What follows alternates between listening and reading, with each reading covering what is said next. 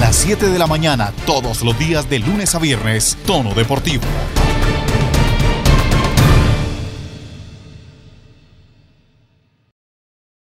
¿Qué tal? ¿Cómo les va? Buenos días, bienvenidos y gracias por estar con nosotros en Tono Deportivo.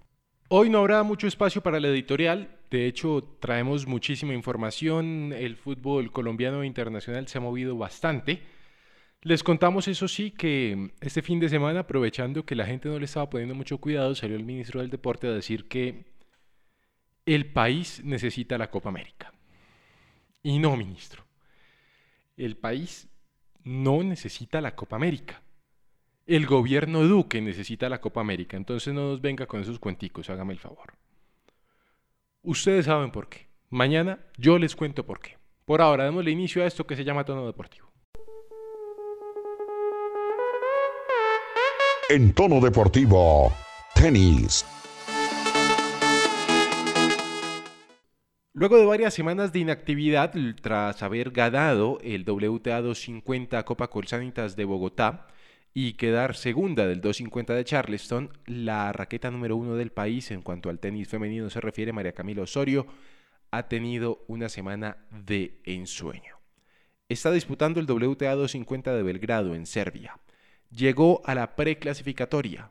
Tuvo que vencer a la china Xiao Yu por 6-4 y 6-3 en la ronda final de la quali para poder avanzar al cuadro principal. Este fin de semana, Osorio volvió a tener acción se enfrentaba en un partido impresionante, impresionante hay que decirlo, ante Shuai Shang en la primera ronda del torneo. Empezó ganando 6 por 2, luego en el segundo set cayó 1 por 6 e inclusive se llegó a temer por la situación porque estuvo 0 a 4 y luego en el tercer set, como le gusta a ella, trabajando punto por punto, terminó imponiéndose 7-6 ante la China Shuai Shang. Se supone que María Camila Osorio tendría que disputar el próximo partido en segunda ronda del WTA 250 de Belgrado ante la húngara Delma Galfi. Muy bien por María Camila Osorio. Por otro lado, vamos a hablar de Daniel Galán, que también tuvo una semana de ensueño. Hace mucho rato no le iba tan bien.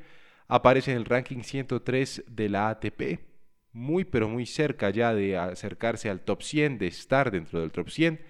Esto lo consigue luego de quedar segundo en el abierto de Heilbronn en Alemania, en donde no logró alcanzar la victoria, no logró quedarse con la Copa de Campeón, pero sí estuvo muy cerca y esto le sirve para seguir sumando puntos.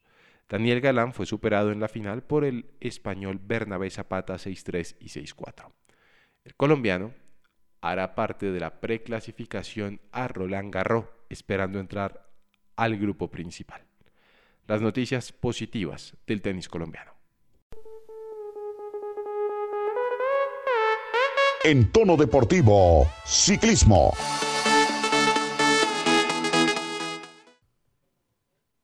Hablamos de ciclismo en tono deportivo, muy pero muy buenas noticias llegan desde territorio italiano con el Giro. Este giro que empieza a emocionar a los colombianos, sobre todo por la actuación de Egan Bernal, que lo vimos el fin de semana prácticamente que estoico sobre la bicicleta, luchando, atacando, haciendo algo que no lo habíamos visto hasta el momento, que era ganando una de las etapas y una etapa de esas que le gusta a él, de montaña complicada, con una llegada, eso era como pavé o tierra, mejor dicho. Ya Omar nos va a contar por qué para los que no saben, Egan Bernal hizo su carrera de ciclista, mejor dicho, se hizo como ciclista subiendo de Pacho, Cundinamarca a Zipaquirá. ¿Y qué subida es esa? Eso sí es una subida, mejor dicho. Ni la línea ni nada, una subida berraquísima. Eso, mejor dicho. Que Omar nos cuente. Omar, ¿qué tal? ¿Cómo le va? Buen día. ¿Cómo fue esta muy, pero muy buena actuación de, de, de Egan Bernal en lo que fue el Giro de Italia. Alejandro, muy buenos días, buenos días a mis compañeros, a todos los oyentes de Tono Deportivo que nos escuchan cada mañana a través de la emisora, de nuestro podcast en las diferentes plataformas y siempre están informados con www.tonodeportivo.com.co. Alejandro, pues como usted muy bien lo decía, una etapa épica para la historia del ciclismo colombiano. Egan Bernal tomó el liderato de este Giro de Italia en Campo Felice en la etapa 9, la primera etapa de alta montaña y se notó que este es el Giro de Egan, este es el trazado para él. Una llegada así en pavé, en, barro prácticamente, un barro plano porque pasaron la máquina en las horas de la mañana para que estuviera liso. Y es lo que más se le parece al ciclomontañismo donde inició Egan Bernal, en esas montañas de, la mina, yendo a, a, San Jorge, entre Zipaquirá y Cogua. Ahí se formó Egan Bernal y lo puso en práctica en este giro. Eso sí, Alejandro, el trabajo que ha hecho el equipo de él, el Ineos, ha sido espectacular. Egan Bernal se encuentra en un gran estado de forma. El dolor en la espalda no se ha ido, pero lo ha sabido manejar. Sus fisios han sabido trabajar muy bien la posición en la bicicleta. Y Egan se ve muy fuerte. Le sacó bastante tiempo, por lo menos en ese tramo tan corto, a Remco Evenpoel, que es el segundo y estaba por delante de él, a un Alexander Blasov. Le quitó el liderato a Tila Valter, que estaba más ahí por accidente que por otra cosa. Y mm, ese, Alejandro, la verdad, bastante erizante, se podría decir, ver cómo Egan superó a sus rivales con tanta sobradez en ese último kilómetro, en esa rampa, esa subida de primera categoría, cruzando la meta. Era tal el esfuerzo y, y el desgaste que estaba haciendo que no tenía oxígeno y no se había dado cuenta que había ganado la etapa. Él juró que había cruzado primero a alguien de la fuga y solo estaba contando el tiempo de diferencia de los que lo perseguían. Y pues eh, ya el día de ayer lo vimos vestido de rosado, arrancó la fracción en Leaquila con la camiseta rosada, un, paseo porque era una etapa muy llana, hubo una, un premio de montaña donde el equipo, el Team Bora, que es un gran trabajo para Peter Sagan, cortó a algunos en la fracción, como Giacomo Nizzolo, el corredor italiano que iba a pelear ese embalaje, quedó cortado. Y a los escaladores pues no les costó mayor trabajo, por ende pues Egan pasó el corte sin problema y, y logró mantener, es, es, muy difícil que él pierda pronto esta camiseta, Alejandro. Él va a buscar darle, sobre todo a, a Renko Benpoel, la posibilidad de, de quitarle tiempo, de, de, ampliarle esa diferencia, en, sobre todo en la montaña, porque en la crono el belga es un gran, un gran corredor. Y, hemos visto, Alejandro, en la etapa de ayer, que esta carrera, que se ha definido anteriormente de forma muy apretada, van a contar hasta las milésimas de segundo. Ayer estaban peleando por un sprint intermedio el segundo para poder bonificar esos tres segundos. Este, este, Giro de Italia se va a definir por cualquier detalle. Egan lo sabe y se está preparando. El belga es un rival muy fuerte. Y no solo él, Alexander Blasov de la Astana, Simon Yates, que ya sabe lo que es ganar una vuelta a España, son corredores demasiado fuertes con los que Egan Bernal debe tener cuidado. Y y, hacerse muy fuerte en la montaña. Tiene con qué. La etapa de ayer, como lo decíamos, fue 100% llana. Eh, es, eh, era perfecta para los embaladores que al final Juan Sebastián Molano hizo un, un, un, tren y un lanzamiento perfecto para Fernando Gaviria, que lastimosamente no alcanzó a coger la rueda. La hubiera alcanzado a coger un poco. Fernando Gaviria gana la etapa, pero el que aprovechó eso, ese movimiento fue Peter Sagan. Gaviria apostó nuevamente a ir a la rueda del eslovaco, no pudo, se quedó y el segundo lugar pues que le aumenta puntos en la camiseta Chiclamino que ahora posee Peto Sagan y que le da la primera victoria a este corredor que es el que más gana en el World Tour que necesitaba este triunfo urgido y pues que es muy conocida la relación tan cercana que tiene con Fernando Gaviria y con los colombianos y, pues eh, es uno de los más aclamados en el Giro de Italia y que va a estar peleando ahí con Gaviria sobre todo esa, esas jornadas que se definen al embalaje. Ya Alejandro, hoy tenemos día de descanso, rueda de prensa de los equipos, análisis de la primera semana de esta gran vuelta y lo que vendrá, porque el miércoles no va a ser tan fuerte la montaña, algo tenue, pero ya el jueves, Alejandro, ya empiezan a, a, a, a sentir lo que serán los Alpes Apeninos, ese, esa etapa en el Socolán, ya vendrán los premios de montaña por encima de los 2000 metros, y ahí es donde Enga Bernal tiene que sacarle jugo a esto tiene que llegar sí o sí con una diferencia mínima de un minuto y medio para la última etapa, que es una crono de 30 kilómetros, donde le pueden sacar bastante tiempo. Pero si llega por encima del minuto y medio de diferencia, la camiseta rosada no se la saca nadie a Egan Bernal. Pues bueno, esperemos que siga bien Egan Bernal. Ya tendría, bueno, es que está todavía muy pronto para hablar de, un, de una posible victoria de carrera. Pero lo que es cierto es que nos emociona a todos, nos ilusiona. Esperemos que le termine de ir muy bien, eso sí, y con la fe puesta de que pueda quedarse también con un Giro de Italia, creo yo que se pondría más o menos, más o menos un pasito arriba de Nairo Quintana que ya tiene un Giro y una Vuelta a España. Día de descanso, mañana regresamos con más información del ciclismo y por supuesto Mar Pachón que la tiene toda clarita. Seguimos, esto es Tono Deportivo. En Tono Deportivo, automovilismo. En este fin de semana largo que tuvimos, los nacionales tuvieron acción en cuanto a automovilismo se refiere. Juan Pablo Montoya y su hijo Sebastián Montoya compitieron cada uno en sus categorías. Sebastián, que hace parte del campeonato F4 italiano, tuvo carrera en Paul Ricard. Esto fue lo que pasó. Nos cuenta Sebastián Montoya. Bueno, todos acá ya terminamos el primer fin de semana de carreras del campeonato F4 italiano. En Paul Ricard fue un fin de semana muy bueno en general. En la clasificación, la primera tuve un poco de tráfico y no pude ser la mejor vuelta, entonces clasificamos octavos. La segunda clasificación hicimos mucho mejor y mostramos la velocidad que teníamos, quedamos cuartos y terceros para la segunda y tercera carrera, que es muy positivo. Esto es el nivel más alto que hay de F4 y todos los equipos buenos acá europeos están acá, entonces fue muy positivo para mostrar la velocidad que teníamos.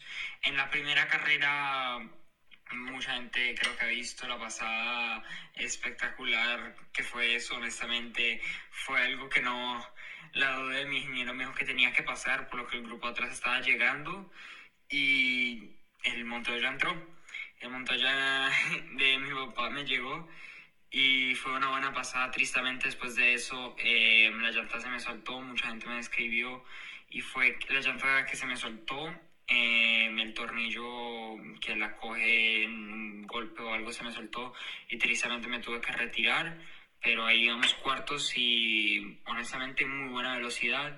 La segunda carrera largamos cuartos, me metí tercero en la largada, pero después tuve un poco de problemas y no, no pude atacar para esas primeras dos posiciones, entonces terminamos cuartos y en la última carrera largué súper bien, pero no se dieron las cosas. La velocidad al final de la carrera fue muy positiva. Al principio nos faltó un poco, pero al final de la carrera íbamos muy rápido. Muchas gracias a todo el equipo, a todos ustedes que me apoyan durante este fin de semana.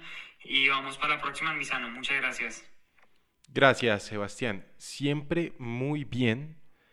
Eh, llegando a los medios de comunicación, hombre, una carrera espectacular tuvo Sebastián, bien lo dijo él, le salió el papá que lleva adentro, eso se lleva en los genes, se lleva en la sangre, ese tipo de pasadas casi que son un sello de la familia Montoya.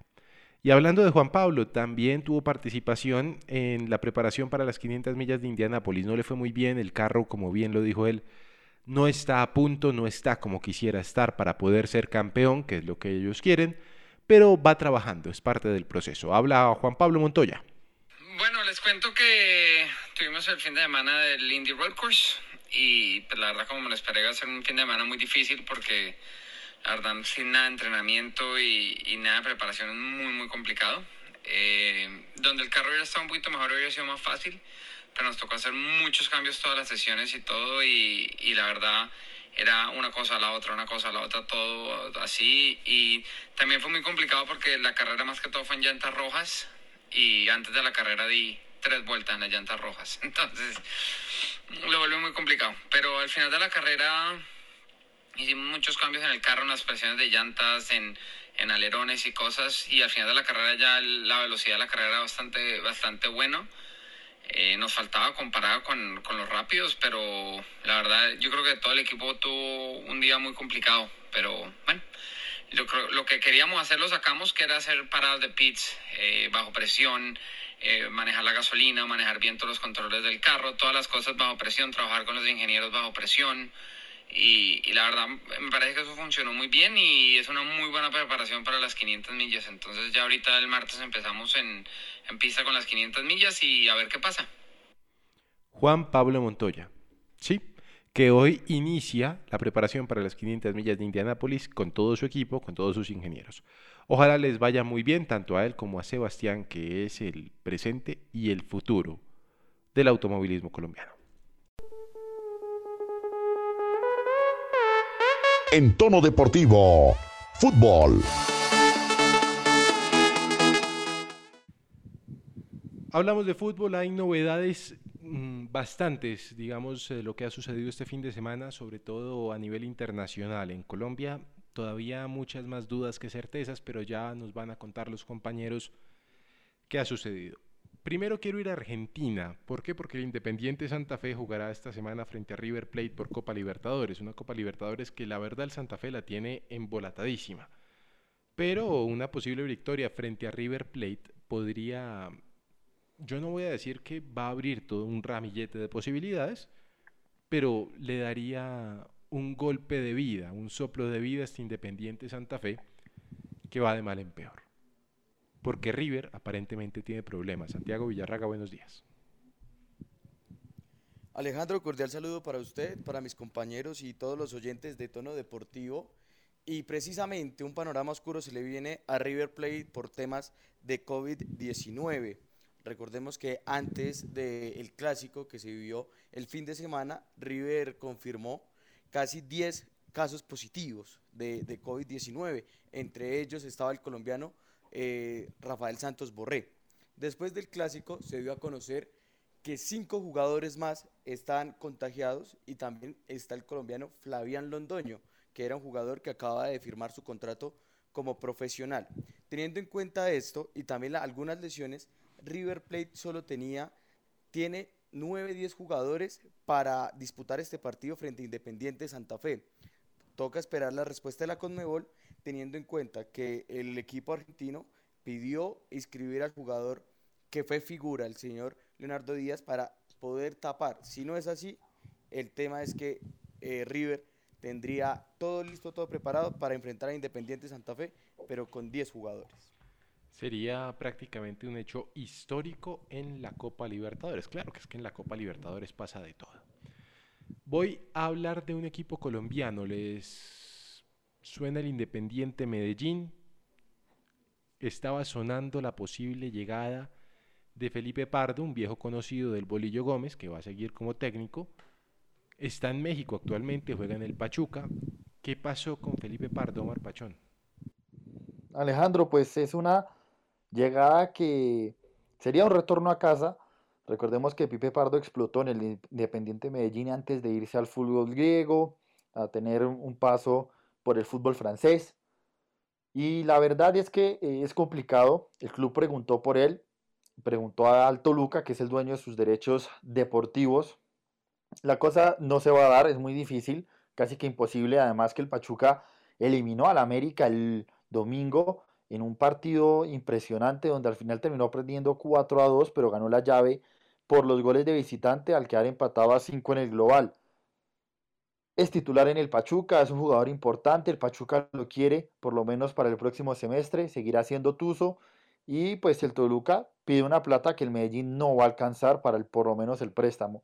Es algo que no se va a dar muy difícil, se habló mucho de ese tema porque pues él sí tiene cariño por la ciudad, pero tampoco cree que sea el momento para regresar todavía al equipo poderoso. Y sigo en Medellín. Hay jugadores que van a salir del equipo, Santiago. Sí, Alejandro, pues la semana anterior ya lo estábamos confirmando. Eh, las directivas del equipo poderoso ya les hizo una propuesta formal para terminar su contrato. Estamos hablando de James Sánchez, de Matías Mier y también de Javier Reina. Estos tienen que dar una respuesta a más tardar el día de hoy para mirar qué va a hacer con su carrera. Lo más probable para Matías Mier es que eh, se quede en Medellín, pero en esta oportunidad en Águilas Doradas. Muy bien, novedades del cuadro Independiente Medellín.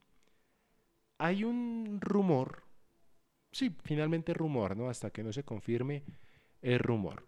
Luego de que Edinson Cavani firmó un contrato por un año con el Manchester United, la extensión de su contrato, en Boca Juniors, que lo tenían prácticamente listo para llegar, están buscando un 9. Hay dos colombianos en la carpeta de 100.000 nombres que maneja Juan Román Riquelme. El primero de ellos sería Carlos Vaca. Don Santiago Villarraga, cuénteme eso, ¿será que sí o será que no? Alejandro, precisamente luego de que se diera a conocer la renovación de Cavani, que era uno de los jugadores eh, más relevantes y que le gustaba al, a, a Miguel Ángel Russo, pues empezó a sonar Carlos Vaca. El jugador tiene como meta llegar al Mundial, volver a ser llamado a la selección Colombia. No es titular en el Villarreal, parece que ya hay contactos, no hay nada confirmado por ahora, pero le gusta a, Miguel Ángel Russo, le gusta también a Juan Román Riquelme y recordemos que la última actuación del colombiano hizo triplete, entonces eh, es un jugador que importa y sobre todo por el objetivo que tiene Carlos Vaca que es volver a vestir la camiseta de la tricolor. Tiene la edad, seguramente, pues tiene la edad, aunque hay mil delanteros. Hablando de los mil delanteros, el 999 Omar Roger Martínez como que también suena para Boca. Ha sonado, Alejandro, ha sonado desde el semestre pasado, sobre todo aumentó el sonido, por así decirlo, de, de una pretensión de Boca cuando llegó Miguel Ángel Russo. Muy difícil también por el tema económico, pero aquí hay un condicionante. Evidentemente, eso es diferente a traer un jugador de fútbol europeo a que esté aquí en Latinoamérica. Roger no figuraba en los planes eh, del equipo azul crema a principios de enero. De hecho, el presidente del América de México salió a decir que él y, y Andrés Ibargüen, que él sí salió del equipo, no estaban, no contaban, que por algo el Piojo Herrera no los utilizaba mucho y que con la llegada de Solari ya se daban por descartados. Santiago llegó, se encontró con la lesión de Henry Martin, Viñas no estaba muy bien, le dio la oportunidad a Roger, anotado el fin de semana pese a la, eliminación, anotó dos goles, llegando hacia la centena de goles con el América de México.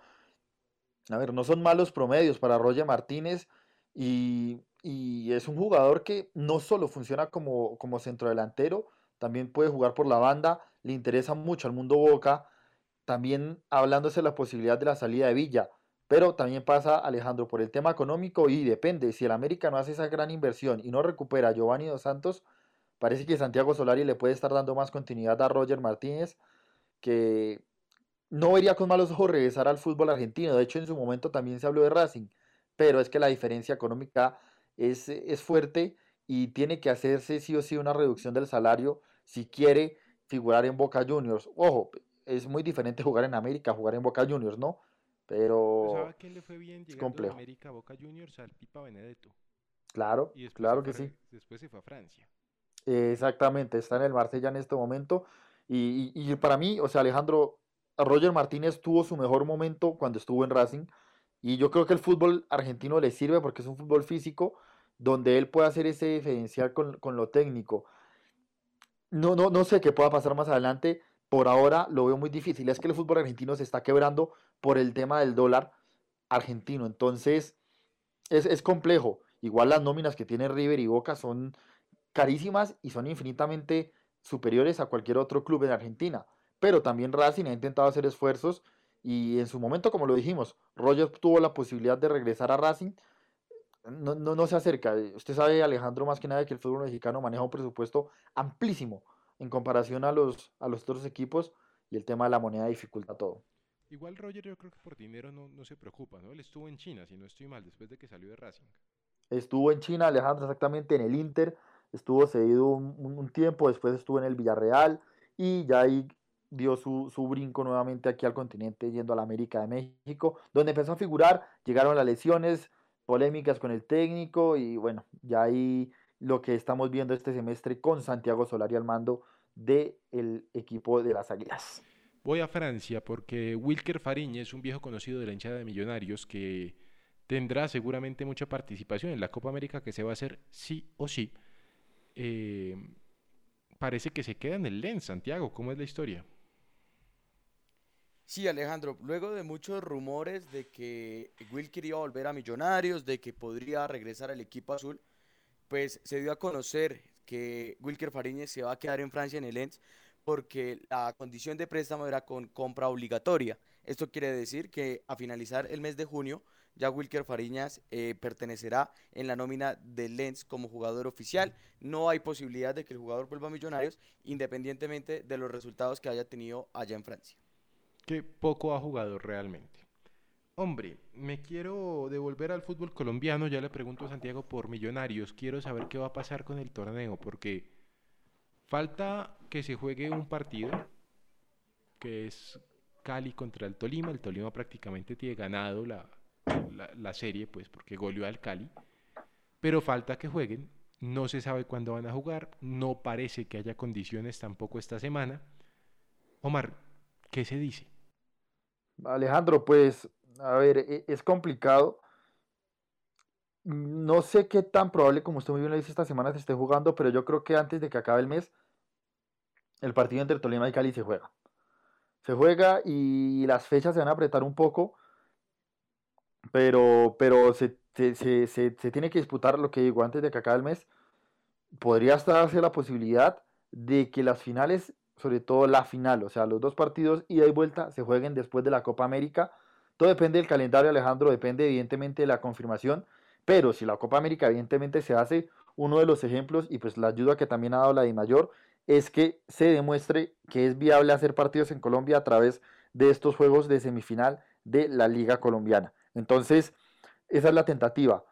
Yo creo y es casi seguro que sí o sí, antes de que acabe el mes de mayo, se juegue el Deportivo Cali contra Deportes Tolima. Como usted lo dice, la ventaja es del Tolima, pero quién sabe qué pueda pasar al final. Y en Millonarios sonaba para volver Wilker, pero si no vuelve Wilker, Santiago, ¿qué va a pasar? Alejandro, luego de que eh, se diera a conocer que Wilker Fariñez no iba a volver a Millonarios, en la plan de la directiva está renovarle a Cristian Vargas, el arquero titular de Millonarios. Esta sería la única renovación que tendría el cuadro azul y el único, se puede llamar así, refuerzo. En dado caso de que ningún equipo, ningún jugador salga del equipo, eh, Millonarios no haría ninguna contratación para el segundo semestre del 2021. Bueno, pues primero toca mirar que se pueda terminar el primer semestre. En Nacional Omar presentaron al nuevo presidente, señor Gutiérrez, el hermano de Agustín, y también hablan de una posible llegada. ¿De quién se trata? Sí, Alejandro, presentaron al, al nuevo presidente de Atlético Nacional. eh, eh, usted pues también ha, sabido que, ese tema de, mm, de Atlético Nacional con la salida del, otro presidente en un momento que no se esperaba, fue por cuestiones más personales, abre paso también a, a posibles negociaciones con empresas del extranjero, asociaciones. Por ahora Nacional pues eh, terminó la liga, sigue concentrado y yo creo, la verdad, tengo esperanzas de que avance en la Copa Libertadores. Guimaraes ha salido varias veces y sobre todo en las últimas semanas a decir que pues la nómina que él tiene es buena, que no piensa hacer muchos cambios y parece que lo único que estaría reforzando Atlético Nacional de cara a esa futura continuación en la Copa Libertadores y la próxima liga sería un defensa central. Se ha hablado de Fainer Torijano, que es una de las fichas más fuertes porque para muchos Guimaraes no lo ha querido admitir así, pero para la mayoría lo más débil de Nacional en los últimos meses, no solo en el semestre con Guimaraes, sino ya con Juan Carlos Asorio, el bastión de la defensa se ha perdido un poco. Oliveira tiene la experiencia, pero le falta adaptarse al fútbol colombiano y Torijano podría ser ese esa consolidación de la saga del equipo verdolaga. Ese se quiere ir de Santa Fe hace rato, ¿no? Entonces está servido sobre la mesa. Se nos acaba el tiempo hoy, nos queda el tintero para mañana. Ojo a esto que a ustedes les interesa, las nóminas de Argentina y Brasil para Copa América porque ya están publicadas, las vamos a analizar una por una. También hay novedades de Juan Carlos Osorio en el América, eso está más enredado, pero les contamos qué va a pasar. Por ahora, don Santiago Villarraga, a don Omar Pachón, muchas gracias por haber estado con nosotros y a todos ustedes por seguir conectados. Esto fue Tono Deportivo, feliz día.